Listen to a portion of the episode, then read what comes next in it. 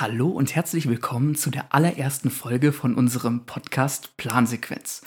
Mein Name ist Erik und Ich- mir gegenüber sitzt, Äh, Max, hallo. genau, Max.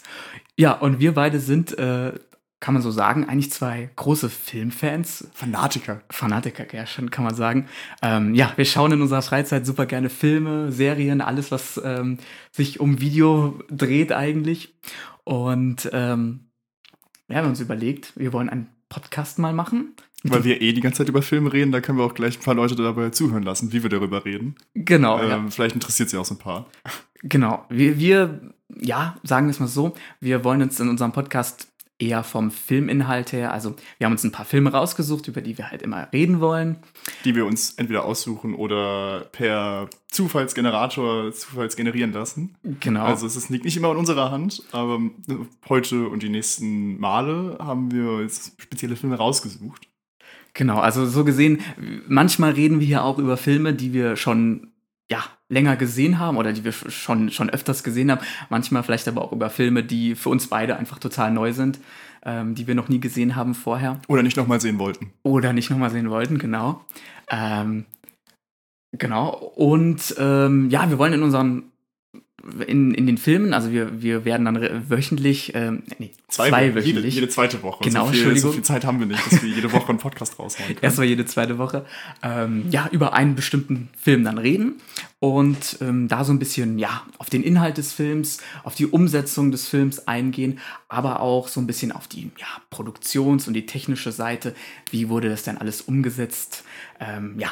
Man was- will ja auch seinen Bildungsauftrag erfüllen. Genau, Können genau. ja auch Kinder zuhören, man weiß ja nicht. Weil den Film sehen kann man, kann eigentlich jeder, aber manchmal so auch, was vielleicht hinter inhaltlichen Sachen steht oder hinter technischen Sachen, wie wurde was gemacht, ähm, erfährt man ja so als Zuschauer in erster Linie dann doch nicht und ist ja dann vielleicht doch ganz interessant. Ja, und Filme dann dachten wir uns halt, dann machen wir uns die Mühe und äh, suchen mal ein bisschen nach ein paar Fun Facts, die vielleicht ein paar Leute interessieren, zumindest uns. Und das ist dann nicht jeder recherchieren muss. Dann ne? beglücken wir euch ein bisschen anhand der Sachen, die wir uns dazu gedacht haben. Aber wir haben natürlich nicht nur zu der Produktion, auch zu der Geschichte so ein bisschen von dem Film. Wir sagen auch immer ein bisschen was zur Handlung und zum Inhalt, also auch äh, die Umsetzung, wie die Story erzählt wurde, irgendwelche Interpretationen. Es gibt ja auch zahlreiche Filme, wo sowas möglich ist. Und da lassen wir uns einfach ein bisschen treiben. Ja. Genau. Erik, willst du uns noch erzählen, warum wir Plansequenz heißen? Oder Klar. mir musst du es nicht nochmal erzählen, aber willst du es unseren Zuhörern erzählen? Was eine Plansequenz ist, beziehungsweise äh, warum wir diesen, dieses Wort ausgewählt haben. Ja, genau. Also, äh, je nachdem, ich weiß nicht, wie viele von euch schon das Wort Plansequenz kennen. Im Englischen auch Long Take oder Long Shot genannt. Ja, Max, ich weiß, du weißt, was das Ich ist. die Hand gehoben, das sieht man natürlich nicht. Stimmt, das sieht man nicht, ja. ähm, aber im Prinzip ist eine ja, Plansequenz ähm, eine, bei einem Film sehr ähm, teilweise schwierig umzusetzende Einstellung, ja. Weil oft in Filmen ähm, kommt so jede, so durchschnittlich jede drei Sekunden ein Schnitt. Das heißt, diese Einstellung, die man sozusagen, also eine Einstellung ist über der Bereich zwischen zwei Schnitten, ähm, der ist immer relativ kurz gehalten, ja.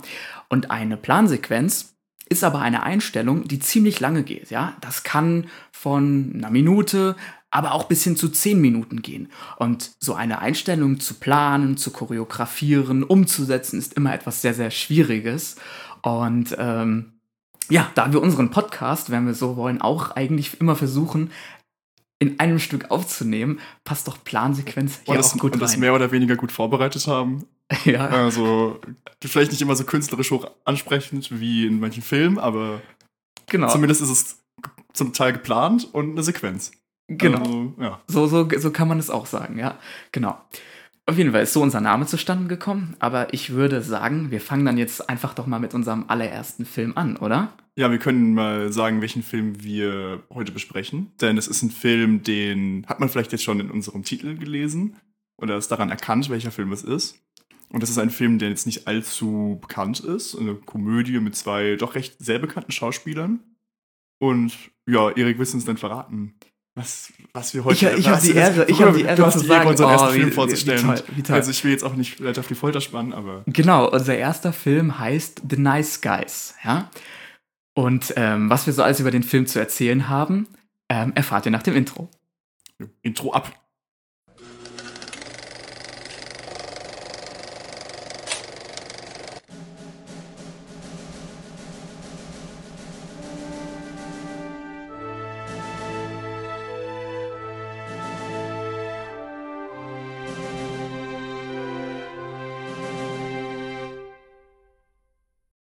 So, willkommen zurück. Ich hoffe, euch hat unser kleines Intro gefallen. Und das Intro markiert dann immer praktisch bei unserem Podcast, das, wenn ihr natürlich nochmal ein anderes Mal einschalten wollt, wann es mit unserem Hauptteil losgeht. Und das fängt jetzt an. Genau. Genau, ich würde sagen, jetzt gehen wir auch direkt ran. Äh, harte Fakten, in your face. Jetzt geht's los. F ist, nein. Wir Start. fangen erstmal mit dem Allgemeinen über den Film Ja, The genau. Nice Guys an. Die genau. harten Fakten. Die harten Fakten, ja. Die harten Fakten, die ich extra gerade recherchiert habe. Wenn es ein bisschen hölzern klingt, ich lese ab. Ich bin nicht gut vorbereitet wie in meinem Referat. Start 20.05.2016 in den USA und ein kleines bisschen später am 2.06.2016 in Deutschland. Er hat eine FSK von 16, also ist jetzt nicht nur eine Comedy für Zwölfjährige, auch ein bisschen brutaler teilweise. Und hat eine Länge von 116 Minuten. Also keine ganzen zwei Stunden, passt perfekt, finde ich, für so ein Genre. ja ist, das ist komplett gute Länge, ja. merkt man auch nicht, finde ich, die 116 Minuten. Das ist, passt schön. Genre ist äh, eine Komödie und Buddy-Cop und was ich im Internet gelesen habe, Neo-Noir-Komödie. Ja, ja. Also Film Noir, weiß nicht. Krimi auch noch so ein bisschen mit Ja, drin. genau, so, genau. Äh, Film, nee, äh, Film Noir ist ja sowas da. Also ich habe dann in meinem Kopf dann dieser Detektiv, der mit seinem Hut Ja, und der ja. Zigarre oder Zigarette im Schwarz-Weiß dasteht und sich irgendwas über die Leute denkt, wenn er sie anguckt und einen komischen Kriminalfall löst. Also Neo-Noir-Komödie und Schauspieler, wie gesagt, zwei sehr bekannte. Ryan Gosling und Russell Crowe. Und jetzt für Namen entschuldige ich mich schon mal im Voraus, ich werde die nicht richtig aussprechen. Äh, ich hoffe, sie wird Angery Rice ausgesprochen und Ja. Sarah Margaret Qualley. So würde ich sie auch aussprechen. Qualley? Ja, genau.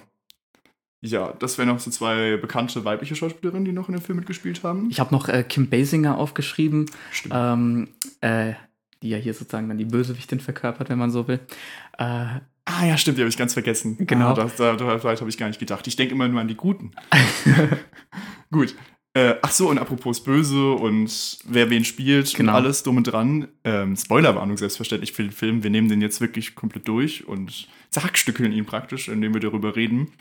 Also sollte man sich darauf gefasst machen, dass wir hier einige Sachen erzählen in dem Film, dass dann einem vielleicht der Film, wenn man ihn noch nicht gesehen hat, keinen Spaß mehr macht, wenn man so ist. Und zu anderen Filmen versuchen wir immer vorher Spoilerwarnung zu sagen, dass wir da auch keine anderen Filme ruinieren, wenn wir mal irgendwo drauf Bezug nehmen.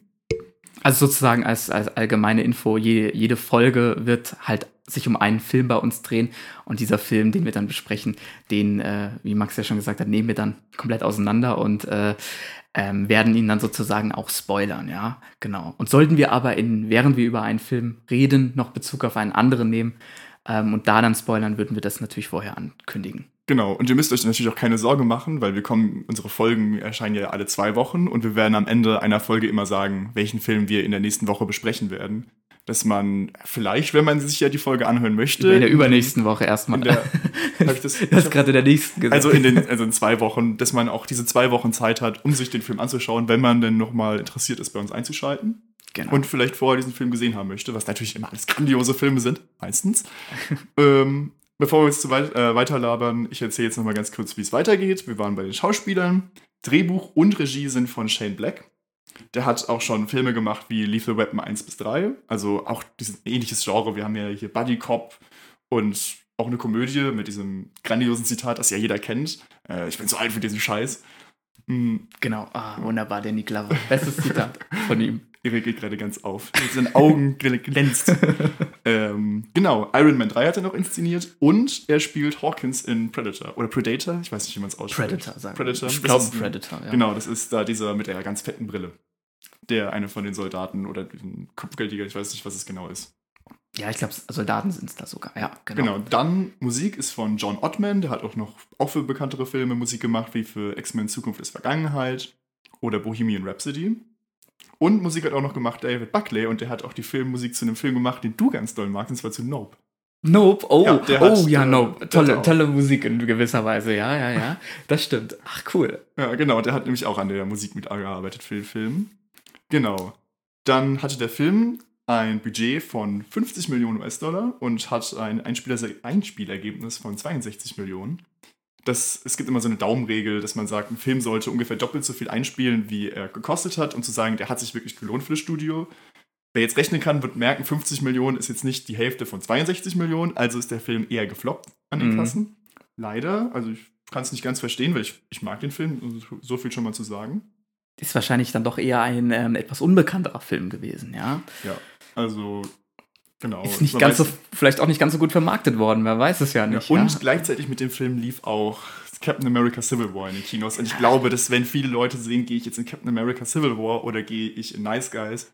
Ich habe mich damals für Captain America Civil War entschieden. Ich so auch. Sagen. Also, ich auch. ich war nicht in Nice Guys im Kino. Also Während man auch so sagen kann, dass, ähm, dass äh, Nice Guys ein FSK 16 hat und äh, Captain America ein FSK 12. Ja, das heißt, da gehen dann auch noch mal mehr. Millionen Ähm, von Menschen, die dann praktisch auch noch in den Film kommen. Ja, genau. Der ist sogar auf, in Amerika, glaube ich, R-rated, der Film. oh, sie, ja, sie ist also dann, damit dann, verliert er ja auch schon sehr viele Zuschauer. Genau.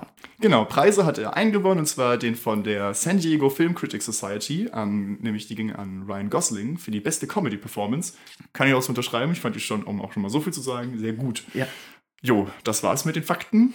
Ja, dann ähm, glaube ich, wolltest du auch noch äh, kurz erstmal den Inhalt dieses Films ähm, wollen wir erstmal zusammenfassen, ja? Um was geht's denn eigentlich in The Nice Guys? Ja, genau, das, das machen wir auch jedes Mal, dass wir so eine ganz knappe Inhaltsangabe geben, weil wir haben den Film natürlich jetzt letztens erst gesehen für die Folge, aber bei manchen, für denen es vielleicht schon ein bisschen länger her ist, einfach nochmal so ein bisschen aufzufrischen.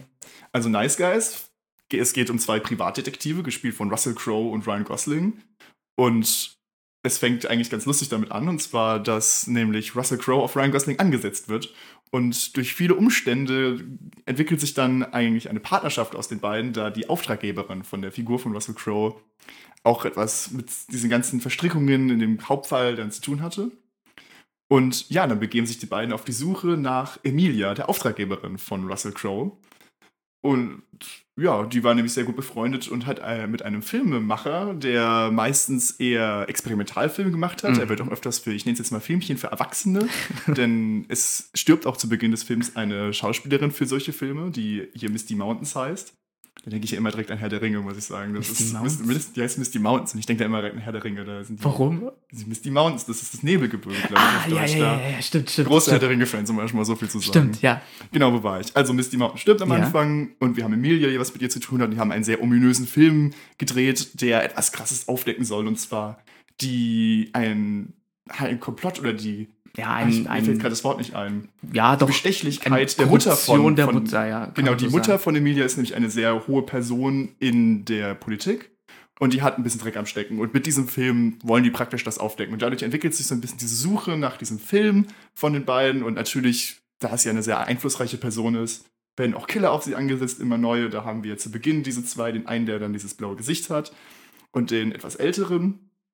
Und dann haben wir irgendwann noch den John Boy, glaube ich, hieß er. Oh, ich weiß gar nicht, wie er hieß, aber ähm, äh, ja, du hast so gesehen, die, die, die, die, die Mutter von der Emilia, die sozusagen die, die Bösewichtin darstellt, ähm, unter ihrem Kommando diese zwei Auftragskiller und dann noch den späteren. Ähm, Genau, Eigentlich, wenn man sagen will, der, der unter der Mutter steht, der eigentlich trotzdem alles im Griff hat und äh, der, ja, Der etwas bedrohlichere, weil Der- die genau, anderen beiden ja. Killer waren etwas weniger bedrohlich und jetzt haben wir hier den, Die den, waren- den, den Profi, den sie dann irgendwann auch mal rausgeholt genau, haben. genau, ja. Und genau. Dann am Ende entwickelt sich alles so, dass es dann natürlich zu einem großen Showdown kommt zwischen dem Killer und unseren beiden Helden und natürlich noch anderen Angestellten der Bösen. Und ja, am Ende schaffen sie es, den Film zu holen. Es wird der Skandal aufgedeckt, aber der Film hat eigentlich, ich finde, der Film hat kein Happy End, weil es passiert ja eigentlich nicht viel. Das, das Ja, einzige Happy End von dem Film ist, dass die beiden Hauptfiguren beschließen, zusammen eine Privatdetektei aufzumachen, Ja. die dann The Nice Guys heißt. Genau. Deswegen auch der Filmname. So gesehen bleibt es auch offen, ähm, was mit der, ja, mit, mit der bösen Person in diesem Film überhaupt äh, passiert, weil sie wird zwar verhaftet, die äh, Mutter in dem Fall, aber ähm, es wird ja wirklich nicht, es wird ja nicht geklärt, ähm, ja, was noch weiter passiert, ja, dieser, dieser, dieser, dieser Film, der auf, der gedreht wurde, der ähm, wird ja so gesehen veröffentlicht, aber ähm, welche Auswirkungen es wirklich hat, bis auf dass die Mutter ins Gefängnis kommt, erfährt man ja nie als Zuschauer oder wird nicht mehr preisgegeben. Ja. Ja, genau. Also eigentlich der Film endet dann mit dem, mit diesem, ich glaube, so ein Flyer, wo die beiden drauf sind, die kein bisschen aussehen wie die beiden Figuren. Und dass die sich halt The Nice Guys genannt haben, woher dann der Titel kommt. Und ja, das ist dann so der Film. Äh, das ist auch schon ein kleiner Fun-Fact. Und zwar hat einer der, oh, ich bin gerade nicht sicher, wer es war, ich glaube, einer der Drehbuchautoren hat gesagt, dass Nice Guys sehr ironisch klingen sollte, denn im Verlauf des Films wird eigentlich sehr deutlich, dass unsere beiden Hauptfiguren alles andere als nett sind. Das, Ja, ist, das das sind gar keine sympathischen oder netten Figuren. Das wird ja auch einmal so ausgedrückt von Ryan Gosling, der dann seine Tochter fragt, die auch eine sehr wichtige Figur in der Handlung ist, weil sie immer so ein bisschen mit unterwegs ist Mhm, auf diesem, mhm. Detektiv suchen nach Emilia und später nach dem Film. Und dann fragt er seine Tochter, bin ich ein schlechter Mensch? Und sie antwortet so richtig trotz, trotz, einfach, ja. Trotz, so, ja, ist er auch. Er ist wirklich kein netter Mensch in dem Film. Und ja, weil er nimmt ja sozusagen diese eine ältere Frau aus, die ihn darauf angesetzt hat. Genau. Den, Obwohl er da ja auch überlegt, ob er das wirklich machen sollte oder nicht. Ja. Genau. genau. Und Russell Crowe ist ja einfach so ein Brutalo, der einfach alle, der auf alle draufhaut und dann gibt es ja diese. Zumindest zu Beginn, aber er, je, je, mehr, je mehr er, ähm, je mehr er ähm, ähm, ähm, Ryan Gosling und seine Tochter kennenlernt, umso mehr ähm, ja, Empathie empfindet er denen gegenüber auch und vor allem auch der Tochter gegenüber. Das merkt man auch sehr. Genau. Ja. Jo, aber das sagen wir mal so viel zur Zusammenfassung des Inhalts. Ja, also ich, das würde ich jetzt gemerkt, wir wollen jetzt auch noch ein bisschen natürlich zur Umsetzung sagen, das wäre gerade schon so ein bisschen reingeflossen und dann genau. würde ich sagen, kann man damit jetzt schon direkt anfangen. Wir haben ja schon so ein bisschen damit angefangen. Fangen wir jetzt äh, damit richtig mit der, mit der Umsetzung vom Inhalt an, genau. genau. Und Im Prinzip kann man sagen, dass, ähm, wie du ja auch am Anfang schon erwähnt hast, ist ja so eine ähm, äh, ja, Detektiv, Krimi, ähm, Komödie ist, wenn man so will. Äh, und man kann in erster Linie sagen, dass das eigentlich ganz gut umgesetzt wurde, ja, die, die, die Story. Ähm, man muss auch hier erwähnen, dass die, dass die Hintergrundgeschichte nicht komplett erfunden ist, sondern ähm, ja schon in gewisser Weise auf wahren Tatsachen mit unter anderem beruht, weil ähm, ähm, der Regisseur hatte damals einen ähm, ja, Privatdetektiv wirklich ähm, ja, ich will nicht sagen interviewt, aber mit dem zusammengearbeitet und der hatte ihm Infos gegeben, wie so das Leben als Privatdetektiv zu seiner Zeit damals abgelaufen ist. Und ähm, The Nice Guys war in dem Fall nicht der erste Film äh, vom Regisseur, in dem er diesen Inhalt, also in dem er sowas Detektivmäßiges umgesetzt hat, sondern er hatte vorher ähm, ähm, den Film Kiss Kiss Bang Bang gemacht. Und äh, der hat tatsächlich auch schon auf Geschichten von diesem Detektiv beruht auf, auf Hintergrundgeschichten. Äh, und, und oh, ähm, jetzt muss ich das ganz kurz noch sagen, weil du das sagst. Ich habe auch gefunden, der Film basiert auch auf einem Roman. Und zwar auf Blue Murder von Brad Halliday. Also oh, dann haben die das vielleicht, dann haben die das vielleicht sogar so gemischt irgendwie, ja, dass er das. Ja, genau, weil das habe ich jetzt, das habe ich dann so gefunden, aber das, das kommt dann, also ich will jetzt mal dich nicht unterbrechen. Ja, ja, nee, alles ich würde sagen, gut, wir haben, gut. weil wir haben jetzt unseren Themenblock Inhalt und wir wollten dann später natürlich noch ein bisschen auf die Produktion eingehen, dann würde ich sagen, gehen wir danach noch mal ein bisschen in der Produktion drauf ein. Es sei denn, du wolltest jetzt noch irgendwas Wichtiges sagen, ich wollte dich jetzt nicht unterbrechen. Ähm, nö, wollte ich nicht, aber das ist sozusagen, um, um zu erklären, wo der Inhalt halt herkommt. Ähm, ja, wie, wie das sozusagen inszeniert wurde, ja. Ja, zur Inszenierung ist es viel Comedy. Also man, ich kam ja aus dem Lachen kaum raus. Es war, also ich war wirklich, es war mein Humor, das war, es war auch viel Slapstick und so. Das kriegt, das kriegt einen ja schon immer. Slapstick ist ja, weißt du, wann kamen die ersten Stummfilme raus, die das hatten, weiß nicht, in den ja. 20ern, 1910 mit, mit äh, ja, das ist schon, schon lange her. Und das, ja. das hat ja schon immer gezogen und das zieht auch immer noch, wenn sich irgendjemand aufs Maul legt. Also ich werde da immer lachen. Ja, ja. Äh, natürlich nur im Film. Und ja, dadurch finde ich, hat der Film auch einiges, gerade auch durch, er hat auch so ein bisschen Wortwitz. Jetzt nicht so, dass das diese schlauen Wortwitze sind, aber so einfach dieses Flapsige, wie teilweise die Figur von Ryan Gosling redet mit seiner Tochter passt auch gut zur Figur, muss ich sagen. Ja, klar, auf jeden Fall. Also ähm, da gibt es diese, diese Momente, ja, wie, wie, er mit seiner Tochter dann spricht, wie, du, wie wir das schon am Anfang erwähnt hatten, wo sie dann so eiskalt einfach sagt, ähm, ähm, ja, du bist ein schlechter Mensch, ja.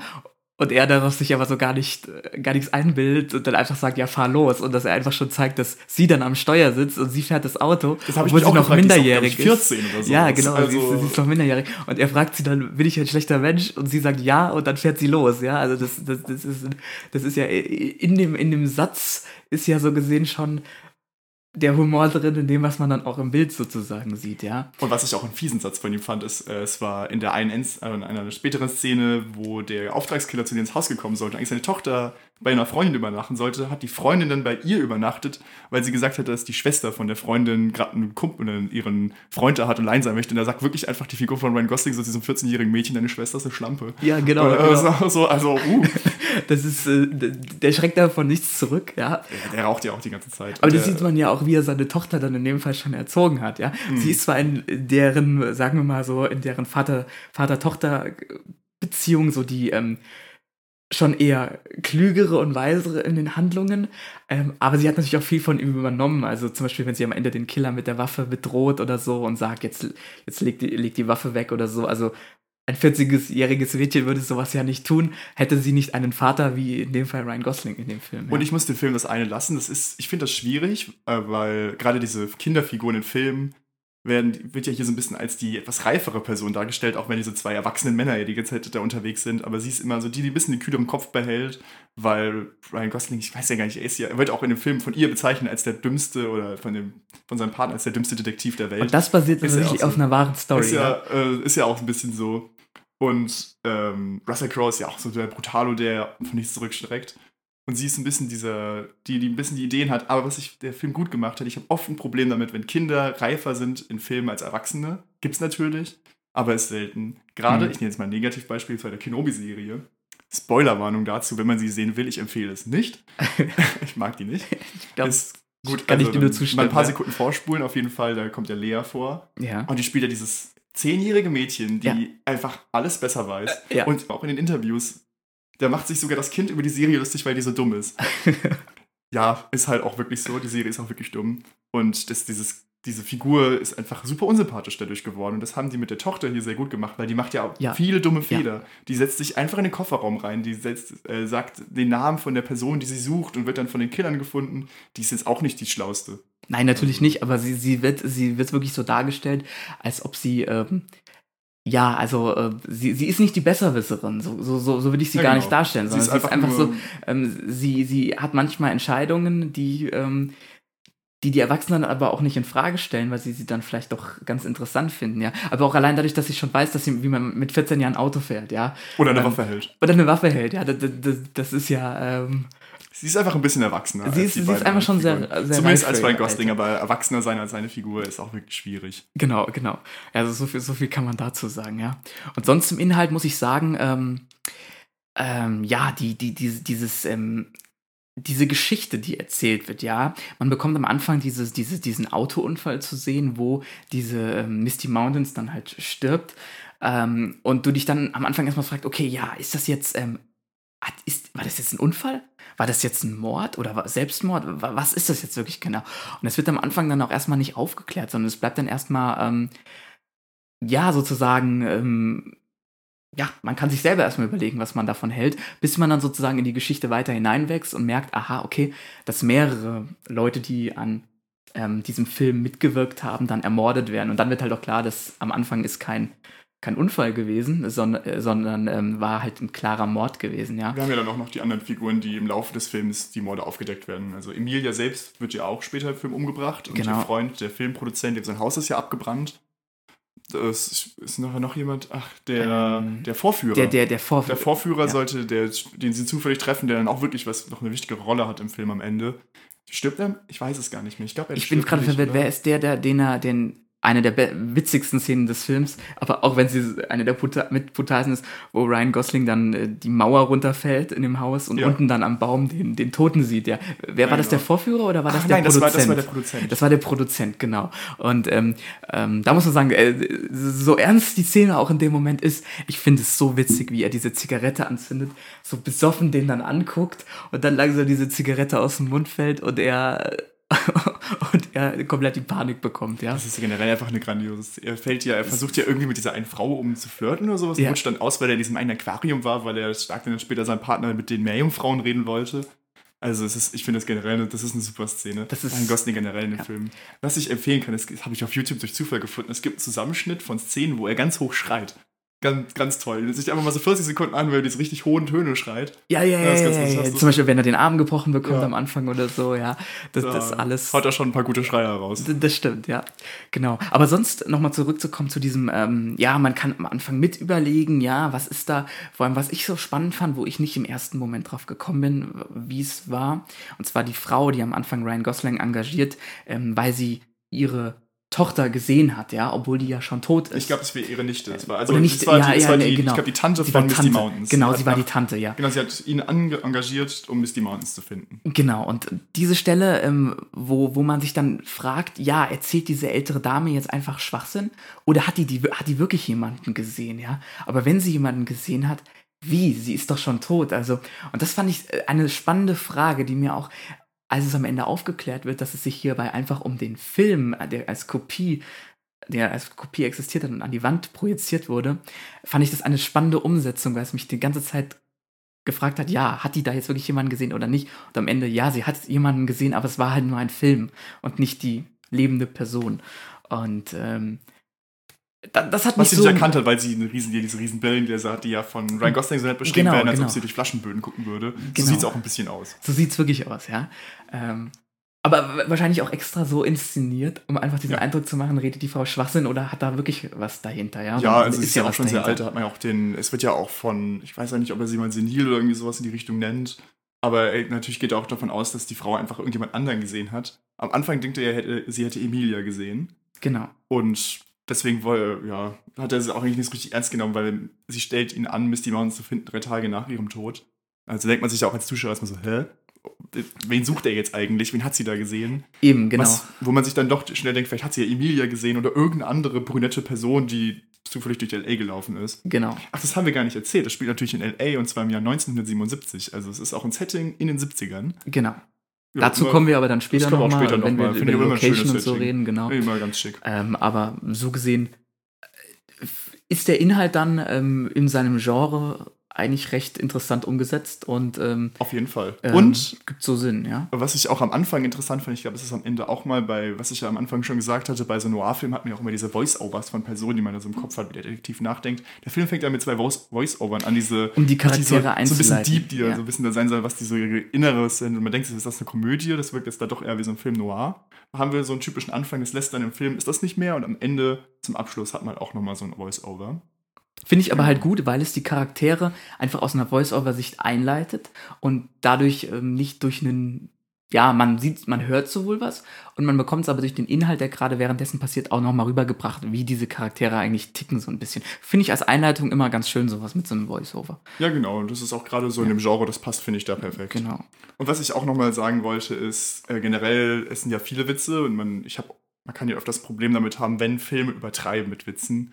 Das ist ja öfters mal so, dass man sich denkt so, oh, werden die jetzt nicht landen. Ich finde, es passt in den Film schon gut. Das passt. Ich finde, nicht jeder landet, aber daraus macht sich der Film auch selbst einen Scherz, weil das ist ja die Figur von Ryan Mhm. Gosling, der haut ja auch Witze raus, die sind nicht immer lustig, aber das ist halt auch einfach die Figur, dass die andauernd Witze macht, über die lacht man einfach nicht, weil die vielleicht auch einfach nicht wirklich lustig sind. Und auch zu der Figur möchte ich jetzt noch was sagen, was mich auch manchmal an Filmen stört, wenn wir so Plot eine Plotarme haben. Das ist zur Erklärung, wenn eine Figur eigentlich machen kann, was sie will und sie stirbt einfach nicht. Und das hat er ins Extremste getrieben, getrieben in diesem Film. Er kann aus hunderten Metern, also übertrieben, aus richtig hohen Häusern fliegen. Er landet zufällig im Pool. Er fällt das Haus runter. Er landet perfekt. Was ich aber gut fand, es wurde sogar im Film erwähnt. Ja, es wurde Seine erwähnt, Tochter ja. oder irgendjemand Genau. hat zu ihm gesagt, dass er so viel Glück hat, dass er eigentlich nicht überleben könnte. Und Deswegen macht der Film auch so ein bisschen den Witz daraus, dass er einfach unlogisch ist in die Richtung. Das fand ich sehr schlau gelöst. Da- da stimme kann ich man ihm auch zu. keinen Vorwurf mehr machen, dem Film, weil es ist einfach dann, ja. Ich sag's immer, weil er ist ja meistens betrunken. Es gibt ja diesen Spruch irgendwie, dass Kinder und Betrunkene Schutzengel haben. Das ist in dem Film wirklich so. Also das Kind auf jeden Fall und der Betrunkene auch, der Vater, der ist. Der kann machen, was er will, dem passiert schon nichts. Auch, auch der, der, der- wo er dann am Steuer einschläft und ähm, dann die beiden ja auch überleben, obwohl er da irgendwo reinrast ähm, oder fast reinrast. Ich weiß gerade Nee, gar doch, er nicht. rast in Äh, diese Wasserfässer Genau, rein, diese Wasserfässer, genau, rast da rein, ja. Und man im Hint hinten auf dem, auf dem Rücksitz dann diese Biene oder was, was war das? Oder, Ja, eine, irgendeine Biene, diese, er hat auch immer, ja. äh, er liest einmal von irgendwelchen Killerbienen und sieht die dann immer im Verlauf des Films ab und zu mal, weil er ja auch ein bisschen crazy drauf ist. Genau, genau, aber das ist, das ist, finde ich auch, das, das, das passt eigentlich in so einen Film gar nicht rein, weil der Film ja so, so, so solche Sachen eigentlich äh, ja schon etwas krass oder crazy sind für sowas, ja. Aber irgendwie hat's doch was und ich mag, dass es drin ist, ja. Also wenn man dann so, so Tiere dann auf einmal, die mit ihm reden und so. Das war auch ein toller Witz. Das war ja auf dieser Autofahrt von Russell Crowe und Ryan Gosling, wo er dann gesagt hat, er ist so müde und dann sagt ihm der an sein Partner, dass er ja gar nicht fahren muss. Das Auto macht das schon von selbst und man denkt sich so, hä, Ja. was ist jetzt hier? Und das dann irgendwann aufgelöst wird, dass das ein Traum ist, weil dann diese menschengroße Biene auf dem Rücksitz Genau, sitzt genau. und sich mit ihm unterhält und glaube ich auch eine Zigarette raucht. Kann Fand sein, ich ja. war ein lustiges Detail. Es ist, es, ist, ist gut gelöst, diese, diese Einschlafszene, ja. Ja. Genau. Achso, jetzt haben wir natürlich sehr viel zu den Figuren gesagt von Gosling und seiner Tochter und auch so ein bisschen, wollen wir noch irgendwas zu Russell Crowe sagen? Also ich würde jetzt einfach sagen, er ist halt, der ist ja der Gladiator, er hat hier so ein bisschen die Brutalität, er bringt so ordentlich Action in den Film rein, was durch Goslings Figuren halt einfach nicht kommen kann. Genau, ja. Also man kann hier sagen, ähm, ja, Ryan Gosling ist halt auch ein bisschen, also sagen wir, ich bleibe nochmal bei ihm, gehe dann aber auf Russell Crowe über. Ähm, und zwar er, er hat diesen Humor, er hat aber auch dieses, ähm, ja, er ist nicht für sich alleine, ja. Er hat immer noch seine Tochter, seine Frau ist gestorben, er muss mit dieser Situation umgehen, er geht damit um, indem er alles schon etwas witziger nimmt, mit Humor nimmt. Und ähm, aber trotzdem auch irgendwie für seine Tochter noch da ist und auch mit ihr eine gute Bindung hat.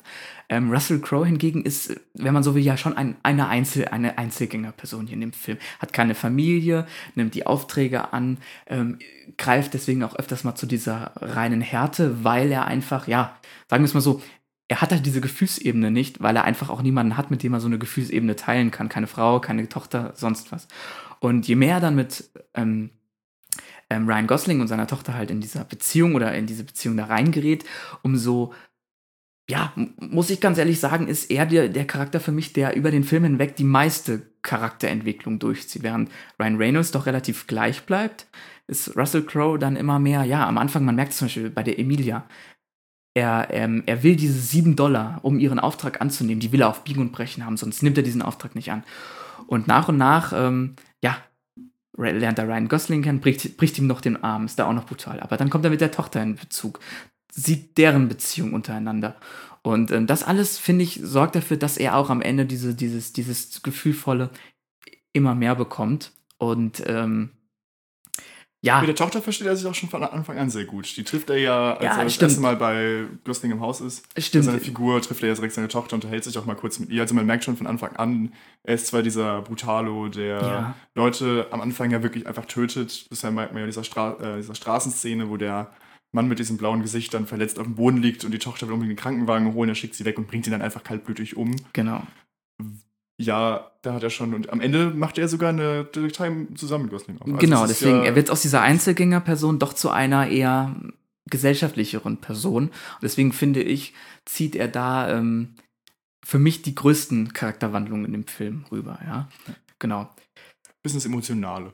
Äh, also nicht emotional, aber so ein bisschen, ja, wie du schon gesagt hast, eine Genau. Charakterentwicklung, wo man sich ein bisschen festhalten kann, weil Gosling ist Ja. ja mehr für den Witze zuständig.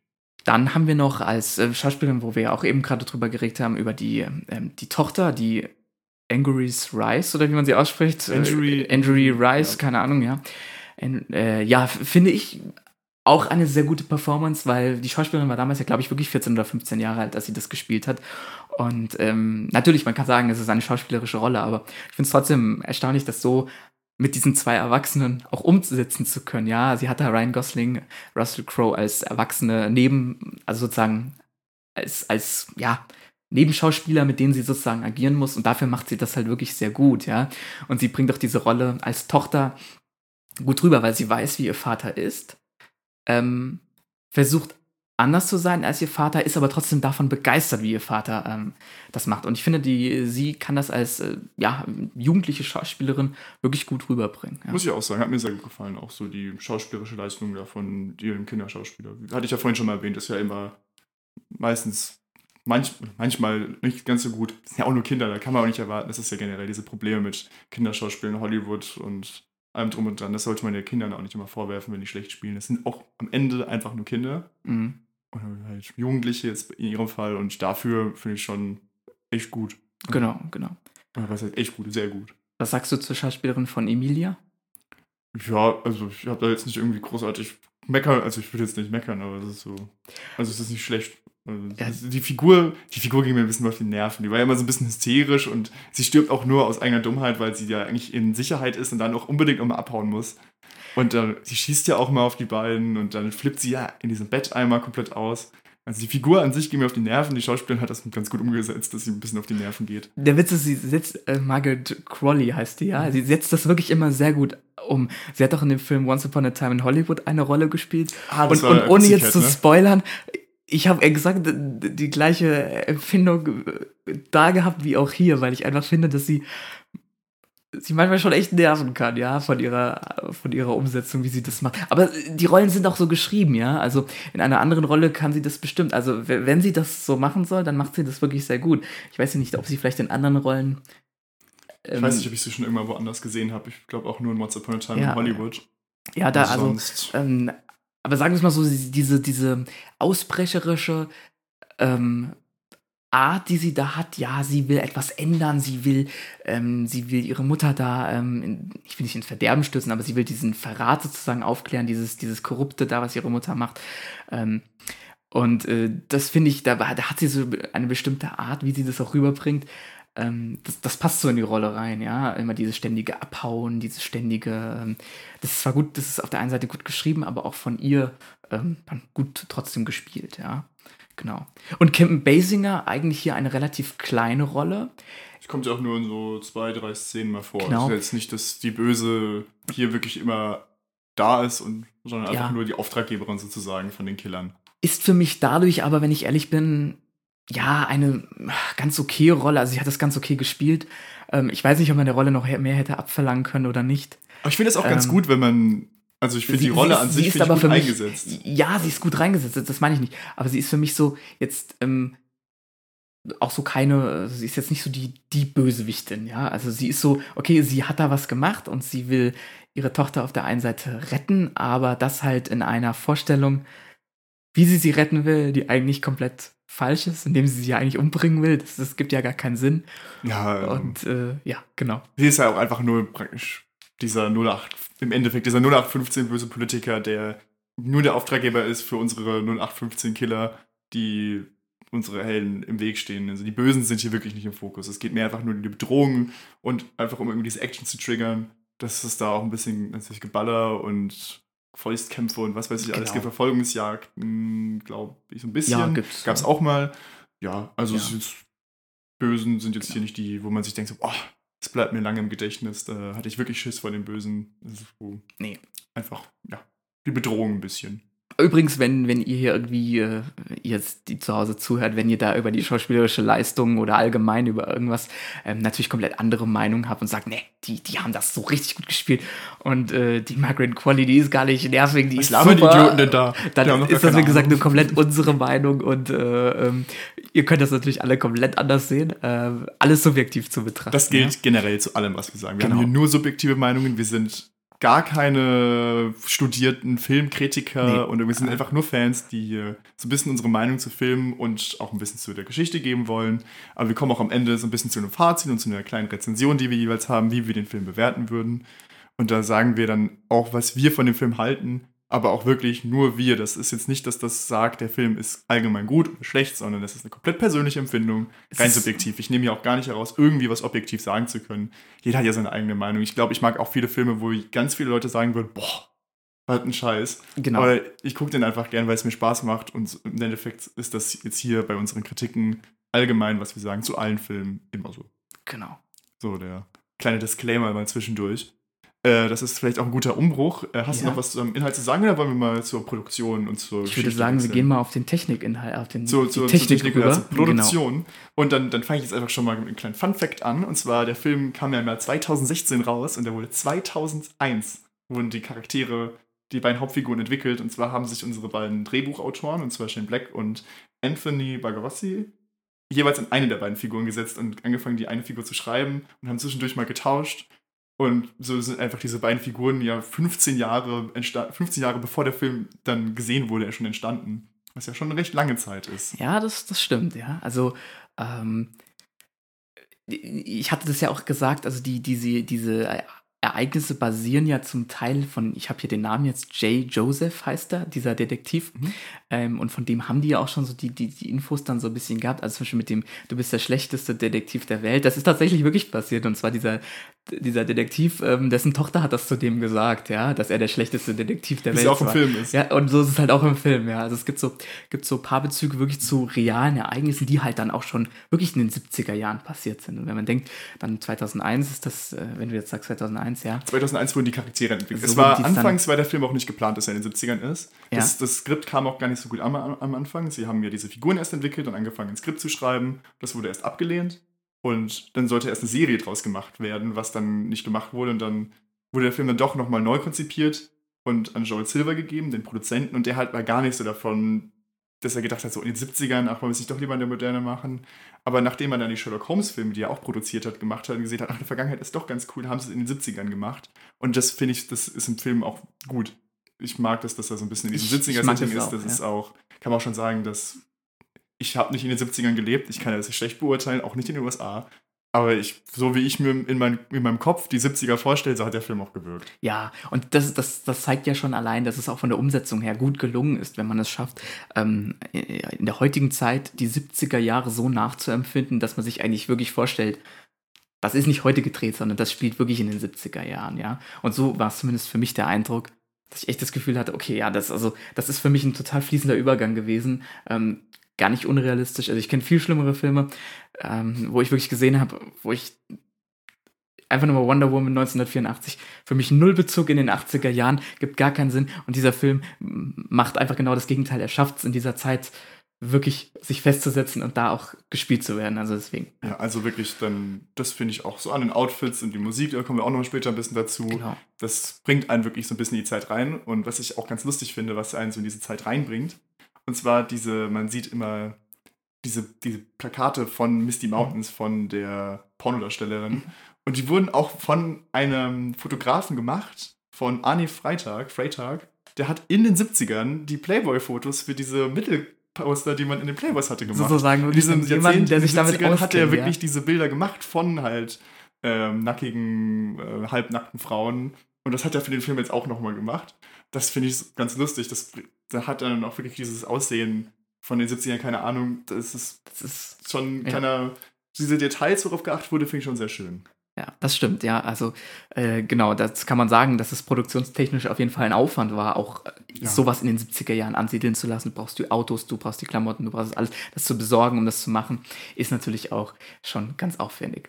Ja. Ähm, wie findest du die Kameraarbeit? Auch ich fand die, gerade in den Action-Szenen fand ich die schon gut. Es wurde ja. nicht zu viel geschnitten und gewackelt, wie es ja in manchen Filmen wie Taken ist, glaube ich, mit ja, Taken diese ganzen Liam Neeson Actionfilme ist ja, ja, der Mann ist ja auch ein bisschen älter mittlerweile.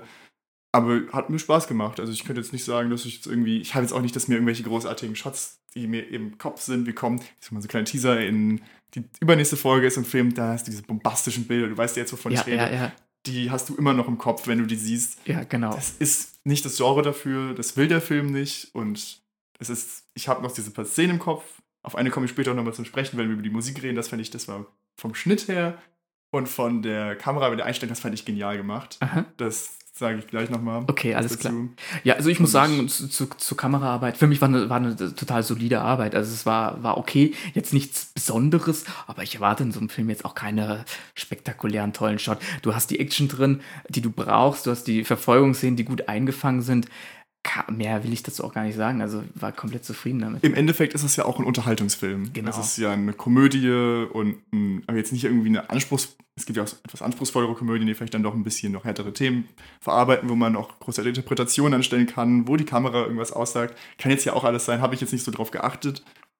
Das ist der Film für mich aber auch einfach nicht. Das ist so ein Film, da setze ich mich mal abends auf die Couch mit irgendwas Ungesundem zu essen oder vielleicht was Gesundem, keine Ahnung, worauf man Lust hat und gucke mir den Film an. Ich habe zwei Stunden, in denen ich einfach viel Spaß habe. Dann war es das auch wieder. Das ist, genau. Der bleibt nicht so ewig im Kopf. Das ist genau, der Film genau. aber auch nicht. Sehe ich genauso, ja.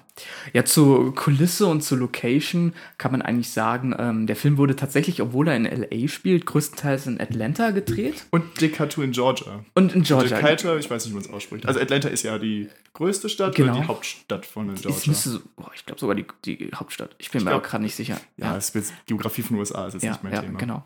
Ja, aber größtenteils in Georgia halt gesamt gedreht, aber alle Außenaufnahmen, die ja in L.A. spielen, die sind dann auch größtenteils in L.A. gedreht worden. Vielleicht nicht alles, also zum Beispiel hat man am Anfang mal so einen Shot über, über das ähm, Hollywood-Sign-Logo weiß ich nicht, ob die das jetzt da wirklich gedreht haben. Das könnte auch eine Animation sein. das war ja auch, glaube ich, ganz kaputt. Das war ja auch kein. Genau. Das war ja auch so kaputt. Genau. Ja, also ja man könnte ja, ja da wirklich gefilmt haben und dann einfach im Nachhinein am Computer ja, genau. neu gemacht haben. Aber also diese großen Aufnahmen, Außenaufnahmen haben sie in LA gemacht. Genau. Das finde ich ja ganz lustig, dass das in Georgia ist, weil das ist, soweit ich weiß, in der Ostküste in den USA und der Film spielt ja an der Westküste. Ja, genau. Das ist so ja, ganz lustig, wo das dann, dann gedreht wird, ja. weil man hat ja auch im Kopf so Hollywood, da wird auch alles gedreht. Ist ja LA.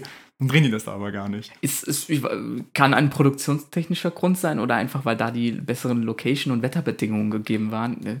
Das, das, ist, ähm, das ist immer ein bisschen zeitlich auch abhängig, wann der Film im Jahr gedreht wird, vielleicht. Ja, ja und gerade in Atlanta ist ja dann diese eine Location, die in dem Film öfters verwendet wird, und zwar das Hilton Hotel in äh, Atlanta. Das wurde nämlich in den 70ern gebaut und das ist immer noch dasselbe wie in den 70ern damals. Ja, okay. Weiß nicht, ob das heute noch so ist, aber da hast du diesen 70er-Look natürlich direkt drin, ist ein altes Haus. Das stimmt, ja. Und da kann man natürlich dann perfekt drehen. Wir haben ja diese Hotels, ich weiß nicht, was da noch alles drin gedreht wurde. Das passt natürlich perfekt. Ja, Das das- wird vielleicht auch schon ein Grund gewesen sein, in Atlanta zu drehen. Da hast du recht, da stimme ich dir zu. Das, das, das kann wirklich sein, genau. Ja, sonst ähm, ähm, hat man eher sehr viele, ähm, ja, man hat die Innenräume, wie du gesagt hast, das Hotel, dann ähm, Bowlinghalle hat man, ähm, dann die Wohnung von beiden, also einmal das Haus von Ryan Gosling und das vom ähm, Russell Crowe, so die Ja. Innenansichten, ja. Ich bin mir gerade nicht ganz sicher, welches Haus es war, aber es wurde auch in einem Haus von einem Musikproduzenten gedreht, zwar von Dallas Austin. Mhm. Nicht, der hat mir jetzt nichts gesagt, der hat auch schon wirklich für bekannte Musiker wie Pink, Madonna und Duran Duran Musik produziert. Und dem sein Haus ist nämlich angelehnt an so 70er, nee, nicht 70er, sondern an so Häuser aus Südkalifornien, wo der Film ja spielt. Und dann haben die in dem Haus gedreht. Ich weiß immer nicht, welches das ist. Ich kann mir vorstellen, dass das irgendwie das von Goslings Figur ist oder so. Ja, das kann sein, das kann sein.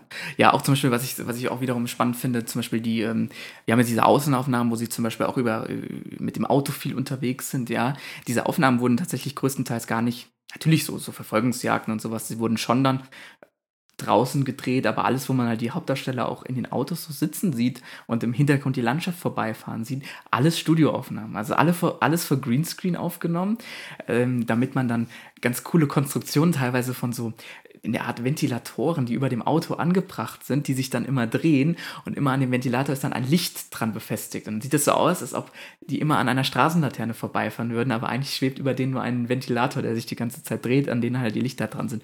Und so kannst du dann die, die, die, die am Auto die Reflexionen nachempfinden, aber er ersetzt den kompletten Hintergrund dann durch eine Landschaft, die ähm, ja, dann den 70ern angepasst ist, vielleicht teilweise echt war, echte Landschaftsaufnahmen mit halt dann bisschen Bearbeitung drinne.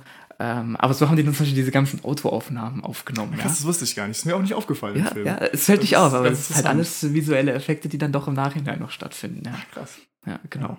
Was alles geht mit der modernen Technik. Das ist ja nicht mal modern, das ist ja schon wieder ein paar Das Jahre ist, her. das ist schon, das hat man schon in den äh, früher, ganz, ganz früher Ja, klar. benutzt. Ja. Äh, ja, also, Genau. Cool. Ja. Also äh, ist, ist hier auch zum Einsatz gekommen viel, ja. Ja. Genau, ja. gut. Äh, hättest du noch was zum, weil dann würden wir, wir haben ja auch immer unsere kleine Liste, die wir so ein bisschen abarbeiten, Maskenbild und Effekte. Also, Es ist relativ schlicht. Also man hat hier gute handgemachte Effekte. Man sieht diese Wunde auf dem Auge von diesem ähm, Produzenten, ähm, wie er dann sozusagen da einen Schuss ins Auge bekommen hat oder was auch immer. Sieht ganz gut aus. Ähm, und sonst, Klamotten sehen gut aus. Ähm, wir, haben, wir haben die Wunde, wenn er sich mal am Glas schneidet, die eigentlich ziemlich witzig ist, da wo das Blut dann da rauskommt. Ja. Ähm, also wenn er durch diese sieht- Scheibe haut und extra, er hat ja. ja dann dieses, dieses Tuch, wo er versucht noch zu zielen, dass er sich nicht die Hand auf oder den Arm aufreißt, dann haut er durch. Zeigt natürlich wieder, dass er der schlechteste Detektiv der Welt ist, reißt sich deinen ganzen Unterarm auf und Genau. blutet natürlich. Ja, aber sonst, das sieht auch ganz solide aus. Ja. Also die Klamotten, wie gesagt, an die 70er Jahre angepasst. Der Sonst- Schnurrbart. sonst der der Stil, vom ja. Gosling war super. Genau, sonst ist Bart der Stil relativ normal. Was man sich halt unter 70er vorstellt, wenn man an 70er denkt. Genau. Ja. Was meinst du zur Musik? An Musik, da habe ich ein bisschen was rausgeschrieben. Ja. Also der Film fängt an mit Papa was a Rolling Stone.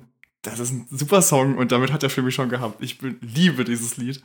Und der, generell der Film hat ähm, Soundtrack von bekannteren Liedern aus der Zeit und von dem Produzenten, äh, von dem Komponisten für den Film John Ottman, glaube ich, was. Jetzt habe ich Mhm. den Namen vergessen, Sekunde, jetzt muss ich ganz kurz. John Ottman, Ja. Der hat auch immer diese, diese Musik in diesem Stil gemacht. Ich finde das ganz schick. Das war ja jetzt nicht dieses großartig pompöse Orchestrale, sondern auch oft so ein bisschen dieses Funkige drin, was ein bisschen 70er gepasst hat, fand ich sehr schön gemacht. Auch gut zur Musik gepasst. Mit ganz vielen tollen Liedern. Also Papa was Rolling Stone, September von Earth, Wind and Fire und auch den Escape Song, diesen Pina Colada Song. Auch ganz toll. Ja, Aber ja, ja. dazu habe ich jetzt auch ähm, einen Filmfehler entdeckt. Oh, okay. Ja, Filmfehler, weil September und der Escape Song kamen nach 1977 raus. Das ist ganz schlimm, das kann man natürlich nicht machen. nee, das ist natürlich nicht schlimm. Und wie viel nach 1977? Ähm, September kam ein Jahr danach raus und Escape zwei Jahre später. Oh, oh, also, oh. Ah, das das, ist ist schon bitter, ja. ja. Und jetzt der lustigste Fun-Fact für den Film. Es gibt diese, die, ich weiß nicht, ob dieses, diese Partyszene und da läuft September. Ich weiß nicht, ob du den Kopf gerade, den Song gerade im Kopf hast von Ja, nee, ich, ich, Dieser recht bekannte ja, Song. Ja, ja. Und dann siehst du kurz die Interpreten der Leute, die diesen Song spielen. Das sind die echten Earth, Wind and Fire in dem Film. Ah, die, die haben die. Band für den Film kurz für diesen Sekundenshot geholt. Die sieht man so ganz kurz mal. Weil das, ich habe mir die Ah, da das gesehen, ich cool. Weil die sehen auch ein bisschen aus wie. Ja, wie, ich weiß nicht, ob es das Musikvideo dazu war, aber so ein bisschen sahen sie aus. dachte ich mir, so, das, sind das die echten? Ich habe es erst nicht geglaubt, weil sie recht junge aussahen. Dann habe ich mal nachgeguckt, das sind die echten. Die haben Earth, Wind and Fire für zwei Sekunden in dem Film mal hingeholt und als Gastauftritt drin gehabt. Kann man mal machen, Das aber ist- das ist so, ja, so Kleinigkeiten, die Das dann ist, doch. und das finde ich, das macht den Film, das macht das natürlich toll. ja, cool. Also Ja, was- auch im Musikbereich was ganz Spannendes äh, dabei Ja. gewesen. Ja, und äh, was ich ja vorhin gesagt hatte, was ich an dieser Kameraarbeit und im Schnitt gerade ganz toll fand, das ist diese Szene im Fahrstuhl. Ja. Das ist stimmt mit der. Musik und dem Schnitt perfekt. Das, die sind erst in dieser Lounge, dann fängt, sie sagen, okay, da gehen wir jetzt hoch, wir machen was. Diese spannende Musik das ist ein harter Schnitt. Du bist in dem Fahrstuhl, die beiden fahren hoch, alles ruhig. Du hast diese Bossa Nova Fahrstuhlmusik im Hintergrund. Sie unterhalten sich ganz gechillt.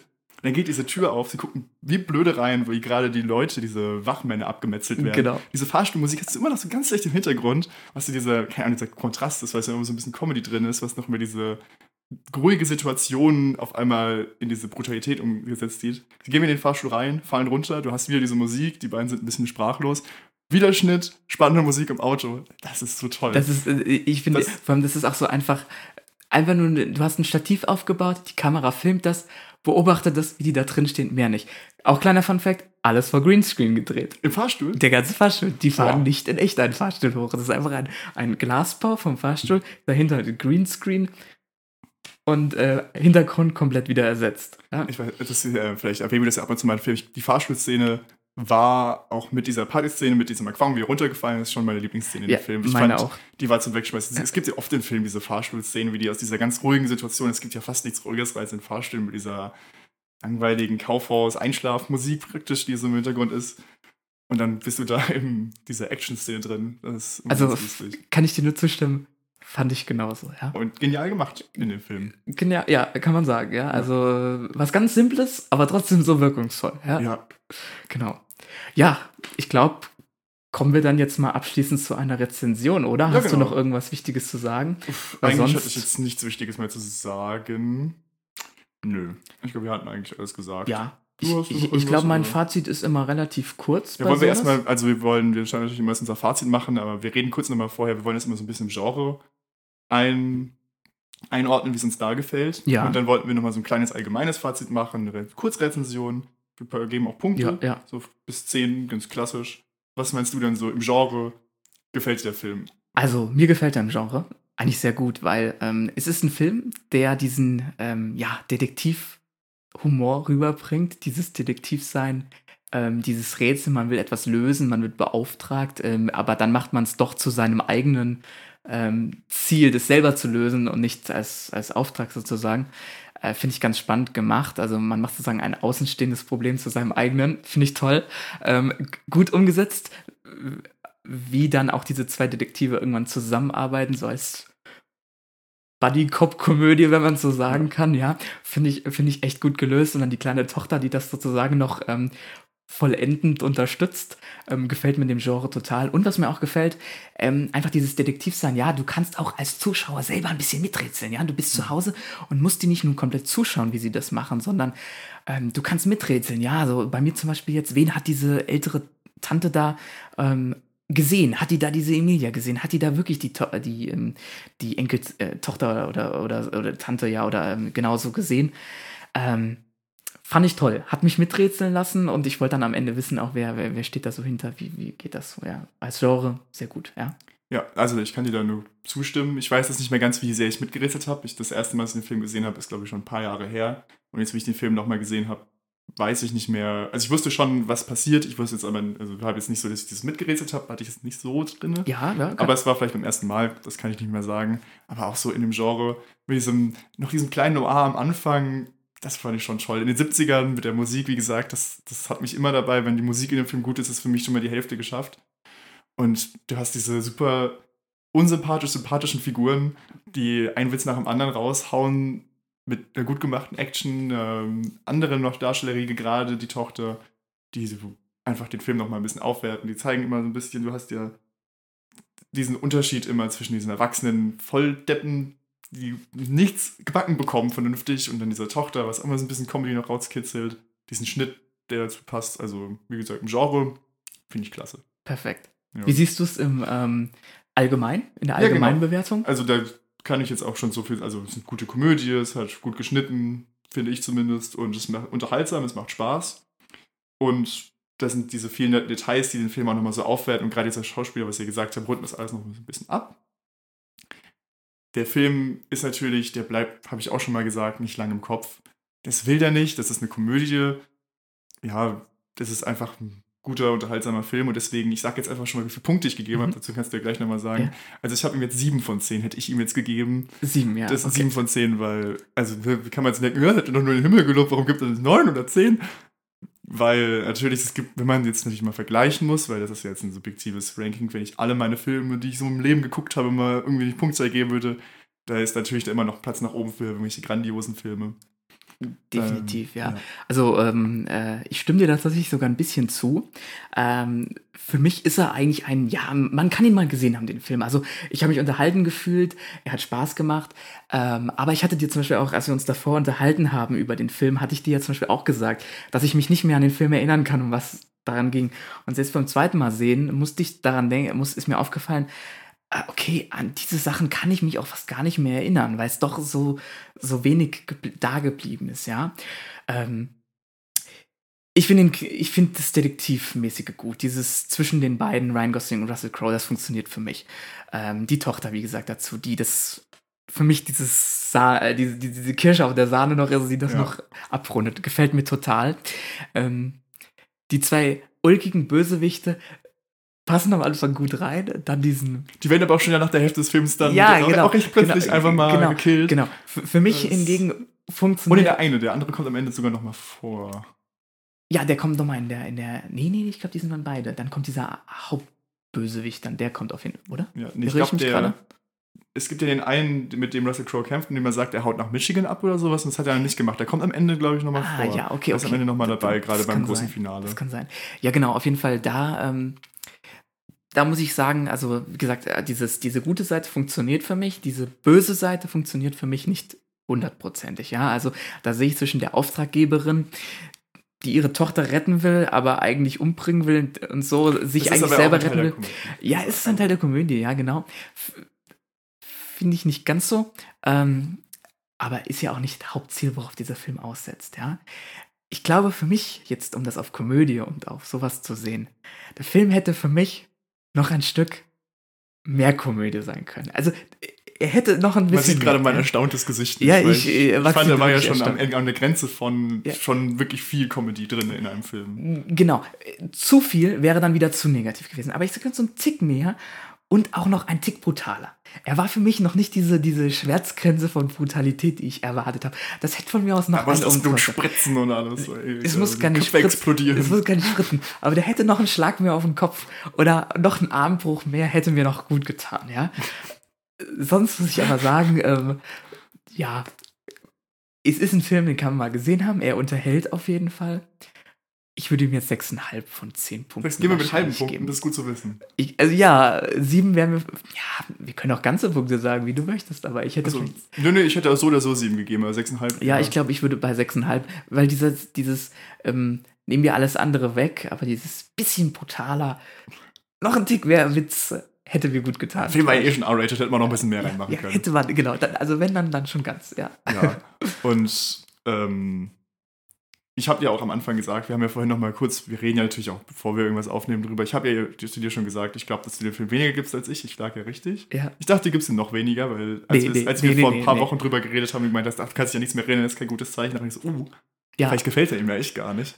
Ich konnte, wie gesagt, mich hat er unterhalten und mich, mich auch. Also ich habe mich schlapp gelacht. Also es war ja, ich halt noch nicht ganz. ich, bin, einfach zu, ich ja. bin auch wirklich leicht zu unterhalten. Ja. Wenn es um Comedy geht, dann bin ich schon. Ich, ich, hatte diese drei, vier Momente. Ich hatte diese drei, vier Momente, wo ich wirklich auch äh, super witzig fand, aber ja, bei, bei manchen anderen Sachen hat es mir dann noch ein bisschen gefehlt. Manchmal kommt es ja auch darauf an, wie man gerade den Film, also wie man gerade so drauf ist, wenn man den Film Klar, guckt, ist man jetzt gerade. Ich hatte einfach an dem Abend auch wirklich Lust auf so eine Komödie. Und ja, muss ich sagen, aber schön, dass wir da doch ungefähr auf eine ähnliche Meinung kommen. Ja. Und jetzt habt ihr ja ein bisschen was erfahren und ähm, ja, Hast du noch irgendwas zu sagen? Eigentlich nicht. Das wäre somit dann unsere Meinung zu diesem Film. Also wie gesagt, komplett subjektiv zu betrachten, wenn ihr da draußen sagt, der Film ist, nein, das ist die 10 von 10, das ist das Beste, was es gibt. Dann ist es so, wenn ihr sagt, aber nee, der Film ist komplett schlecht. Dann ist das alles eure Meinung. Das ist jetzt wenn man so sagt, das ist eine 10 von 10 der beste Film der Zeit, dann sage ich erstmal, ja, guck mal andere Filme. aber das ist jetzt unsere Meinung. Ja, ja, klar, das war genau. nur Spaß. Also das ist das alles mal, äh, genau. Ja, sonst ähm, wären wir dann eigentlich mit unserer Rezension am Ende. Ja. Und ähm, ja, Max, was ist, was ist sonst noch die Woche so passiert? Aber die Woche, ich habe leider auch nicht wirklich viel Filme noch sonst so geguckt. Also es ist jetzt nicht so, dass. Habe ich noch überhaupt irgendwas geguckt? Ähm, ja, ich habe mit meiner Mutter einen Film geguckt. Oh. Und denn? zwar The Book Club, weil da ist der zweite Teil rausgekommen. Sie meinte, sie hat sich den jetzt auf Amazon Prime ausgeliehen. Die wollte ihn mir unbedingt nochmal zeigen. Aha. Ja. Ja, ich habe Ja, den Film, ich hatte Ganz, bei, ganz okay. Ähm, ich hatte den Film Fall geguckt, wo es darum geht, dass zwei halt auf ähm, einen Sendemast hochklettern. Und ich bin ja einer, der so ein bisschen Angst mit der Höhe, also mit der Höhe hat. zu zweit. Und äh, als ich diesen Film gesehen habe, oh, ich habe die ganze Zeit wirklich Gänsehände, äh, Gänsehauthände und äh, also so schwitzige Hände bekommen.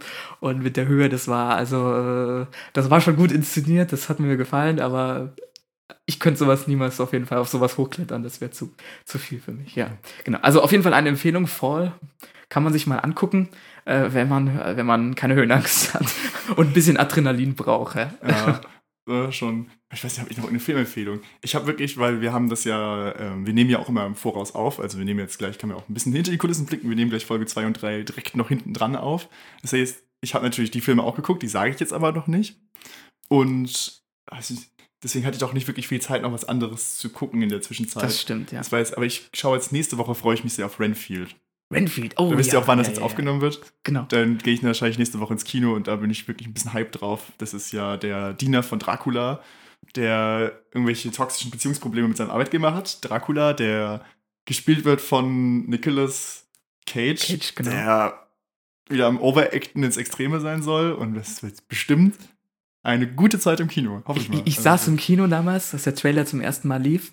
Und ähm, im ersten Trailer kommt, glaube ich, Nicolas Cage erst relativ zum Ende vor. Und beim ersten Wort, den der Synchronsprecher gesagt hat, So ging es mir auch. habe ich gemeint, das kann doch nur Nicolas Cage spielen, oder? Und dann war es natürlich. Also wunderbar, ja. Also ich glaube, ich sind auch in Erinnerung an den Film gut, weil ich war damals in der Sneak mit einem Ja. Kumpel und da lief dann noch danach ähm, Dungeons and Dragons. Oh, Und deswegen, also ich, ich wusste natürlich noch nicht, was danach laufen wird, aber ich war halt gehypt. Sneak, Peek, äh, Sneak Peeks ja immer toll, finde ich. Da sind mir zum günstigen Geld manchmal gute Filme. Und dann, dann diesen Film zu sehen, wir gucken uns, ich gucke uns an da müssen wir noch reingehen, oder? Und das machen wir jetzt nächste Woche, freue ich mich. Und das ist auch mein. Ach, die Empfehlung kann ich geben. Dungeons and Dragons, wenn der rauskommt. War so ein Film, wo ich den Trailer gesehen habe und mir so, was ein Scheiß. Ich habe keine Lust auf diesen Film. Das ist voll die Geldmacherei. Ich würde ihn im Leben nicht schauen. Da gehe ich in diesen Sneak rein. Man kriegt immer so einen Tipp am Tag vorher, was es denn sein könnte für einen Film. Und dann dachte ich mir schon, oh Gott. Da hat man Dustin aus Stranger Things gesehen, wie sie Dungeons and Dragons spielen. Da mir so, nein. Dungeons and Dragons, okay. Vielleicht. Geht rein, fängt das an, da fängt so ein Fantasy an. Ich so, oh Gott, Dungeons and Dragons. Ich glaube, halte ich die zwei Stunden durch. Es war einer der lustigsten Filme, die ich in den letzten Jahren gesehen ich habe. habe ihn leider noch nicht geguckt. Das ist ich gerade- muss es auf jeden Fall nachholen. Ist, ja? Der ist nicht mehr so dieser Fantasy-Film, der dieser 0815 weil es wirklich einfach eine Comedy ist. Und diese Handlung von dem Film ist auch nicht diese, ist es nicht so, du fängst bei A an, gehst zu B, das ist die, die Handlung vom Film, sehr geradlinig. Sondern die ist, ich weiß nicht, hast du schon mal ein Pen, Dungeons and Dragons ist ja ein Pen and Paper. ja, ich habe es aber noch nicht gespielt, nicht, ich, tatsächlich. hatte, nein. ich bin ja, also ich habe das schon mal gespielt, sowas. Bin ja Nerd.